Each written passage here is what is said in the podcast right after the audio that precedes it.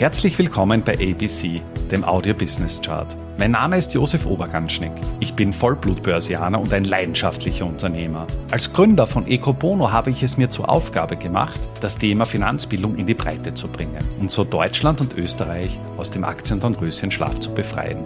Bei ABC, ein Podcast aus dem Podcast-Netzwerk von Christian Drastil, stelle ich deswegen Woche für Woche spannende Zahlen und Statistiken aus den Bereichen Finanzmarkt, Wirtschaft und Gesellschaft vor. Heute geht es um das Thema Disruption und auch die Frage, inwieweit die Global 500 Unternehmen davon betroffen sind.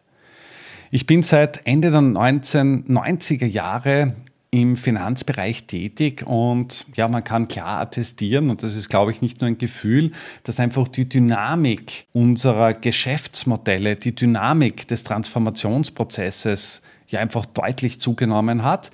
Spätestens seit Ausbruch der Corona-Pandemie hat sich das noch einmal massiv beschleunigt und Unternehmen stehen einfach in einem riesigen Spannungsfeld unterschiedlichster Themenbereiche, die sich aktiv und auch passiv auf das eigene Geschäft auswirken.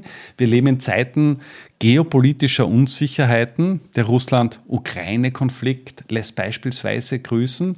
Der Klimawandel ist eine der ja, zentralen Herausforderungen unserer Generation. Der technologische Wandel sorgt dafür, dass eben viele Jobs in Gefahr sind, in fünf oder in zehn Jahren ja einfach nicht mehr existent zu sein.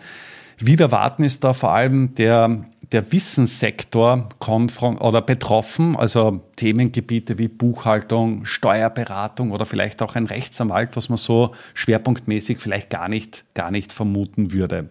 Darüber hinaus haben die Unternehmen auch mit makroökonomischen ja, Gegebenheiten zu, zu kämpfen, wie zum Beispiel auch das Thema Inflation, das gerade im Jahr 2022 nochmal richtig auf die Agenda gekommen ist und auch in gewisser Weise zu einer großen Volatilität, also Schwankungsbreite an den, an den Rohstoffmärkten geführt hat. Das bedeutet, dass all jene, die heute der Gewinner sind, bereits morgen nicht mehr der Gewinner sein können.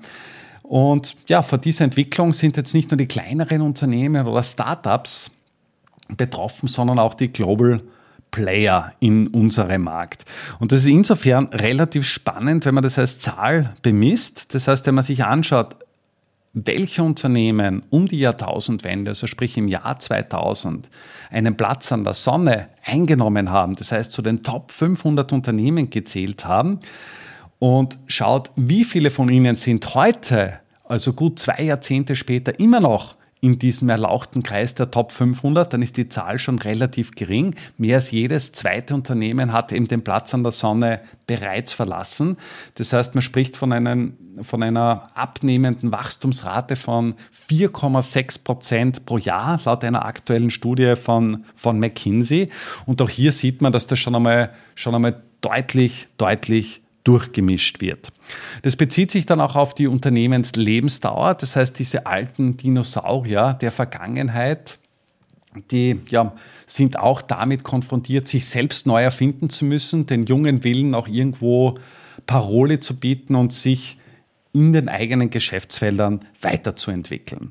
Ich habe natürlich keine Ahnung, wie es jetzt weitergehen wird, aber eines ist für mich auch relativ klar, dass eben die Dynamik, wie wir sie sehen, eben dazu führen wird, dass man eben im Jahr 2030 halt Unternehmen auf der Liste haben wird, die heute niemand auf der Liste hat.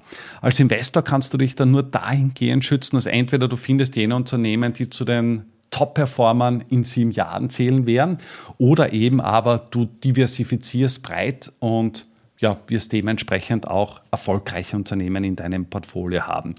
Die Unternehmer selbst, also wenn man sich diese Entscheidungsträger-Umfragen von McKinsey anschaut, dann ist es eben so, dass eben 46 Prozent aller CEOs die Entwicklung der eigenen Geschäftsfelder als Top-3-Priorität definiert haben.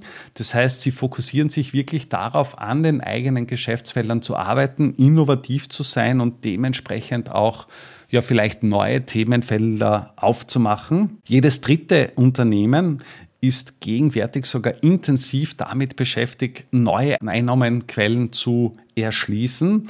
Und es wird vor allem erwartet, dass 50 Prozent aller Einnahmen in den nächsten fünf Jahren von Geschäftsfeldern getragen wird, die es heute in den Unternehmen überhaupt noch nicht gibt. Also insofern ist jeder gut beraten, sich auch damit zu beschäftigen, wie kann ich in Zukunft erfolgreich sein, in welcher Form spielt die Digitalisierung auf mich und mein Unternehmen ein und wie komme ich am Ende des Tages auch zu lukrativen Angeboten, um in der Geschäftswelt realisieren zu können. Bin gespannt, wo die Reise hingeht. Für uns als kleines Startup ist das natürlich aber auch eine Chance, relativ unter Anführungszeichen einfach in den Markt eindringen zu können. Das heißt, wir brauchen nicht eine riesige Fabrikshalle, Unmengen an Arbeitskräften einmal aufzubauen, um überhaupt einmal etwas produzieren zu können, sondern mit Innovation und ja, frischen Gedanken hat man durchaus die Möglichkeit, auch als Kleiner die großen, großen etwas zu ärgern.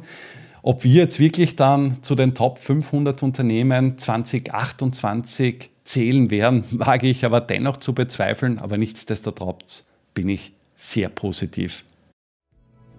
Damit sind wir auch schon am Ende der aktuellen Folge angelangt. Bei ABC, dem Audio Business Chart, werden Bilder zu Worten. Stay tuned und abonniere diesen Kanal. Ich wünsche dir eine schöne Zeit.